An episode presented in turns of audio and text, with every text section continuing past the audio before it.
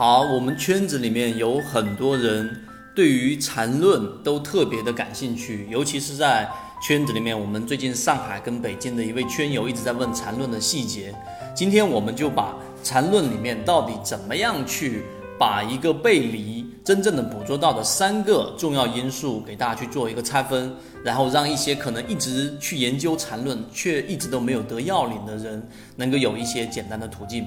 好，首先缠论来说，它有不同的结构框架。例如说，你要怎么去判断中枢，怎么样去判断分分型，然后每一笔到底应该怎么去算。但是今天呢，它所有的结构最终都是为了导出一个背离。因为当我们能把握到背离之后，买点跟卖点的问题就解决了。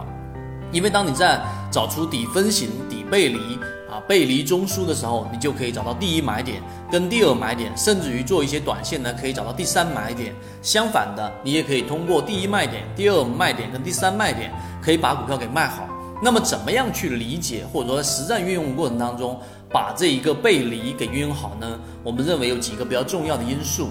第一个，对于背离的判断，你一定要需要有一个呃基于股价的一个指标来去判断它的整个。呃，异状，什么叫做基于股价的指标呢？在缠论里面用的是 MACD，那么我们也建议过大家可以用一些，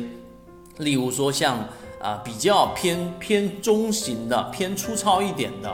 指标，而不是说我们说的这个 KDJ，KDJ 是最好是不要拿来做呃日线级别的背离的，因为 KDJ 是源于我们说的期货。那么怎么样去运用？就当股价出现连续性的下跌过程当中。在它形成的每一段中枢，尤其是当它中枢越来越短的时候，当股价处于盘整，但是实际上 MACD 的绿色柱体面积相比于上一次中枢的绿色面积出现了明显的缩小。但是股价呢，实际上还是在下跌的。那么这就是第一个我们所说的背离，这个是比较常规的，也就大部分人都能理解的。股价出现下跌，但是 MACD 柱体的绿色面积出现了面积的减小，相比于上一个，这就是背离的第一个因素。第二个，我认为大家应该去看的就是